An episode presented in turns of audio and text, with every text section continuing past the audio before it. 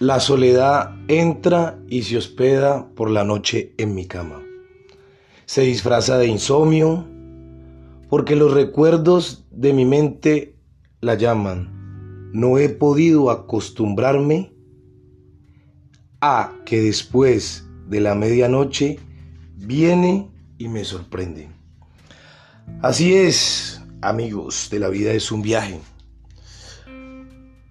A veces ese insomnio que tenemos es porque no nos hemos acostumbrado a la soledad, es porque no nos hemos acostumbrado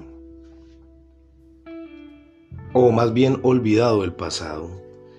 Y entonces todos esos recuerdos cada vez que pueden nos visitan y como en la noche es un estado en que ya el cuerpo, todo tu ser entra en calma y donde se activa el subconsciente, como que los sueños que tienen, lo que se ve reflejado en tus sueños, es lo que pasó durante el día. Si estuviste recordando cosas de hace 10 años, pues obviamente eso se va a ver reflejado en tus sueños.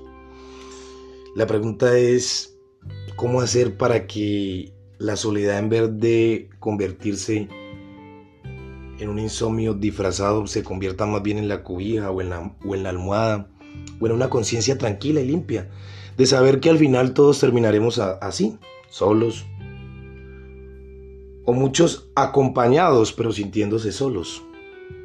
Y esa es la gran incógnita.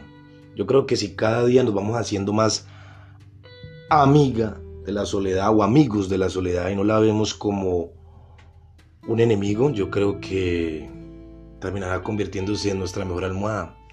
Así como lo es nuestra conciencia.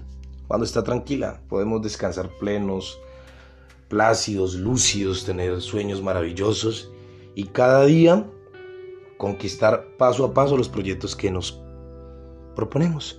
Entonces, por eso, los invito a que se hagan amigos de la soledad y que cada vez que los visite pues la reciban con los brazos abiertos, la inviten a tomarse un café y puedan hablar libremente de lo que ya no está, pero que no hace daño.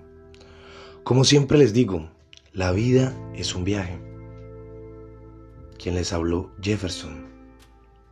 No se les olvide sonreír, no se les olvide ser optimistas. Y háganse amigos de la soledad, que cuando los sorprenda, no lo vean como ese insomnio disfrazado, sino como esa almohada que viene a acompañarlos y que finalmente pueda que nos acompañe hasta el fin de nuestros tiempos. Que estén bien.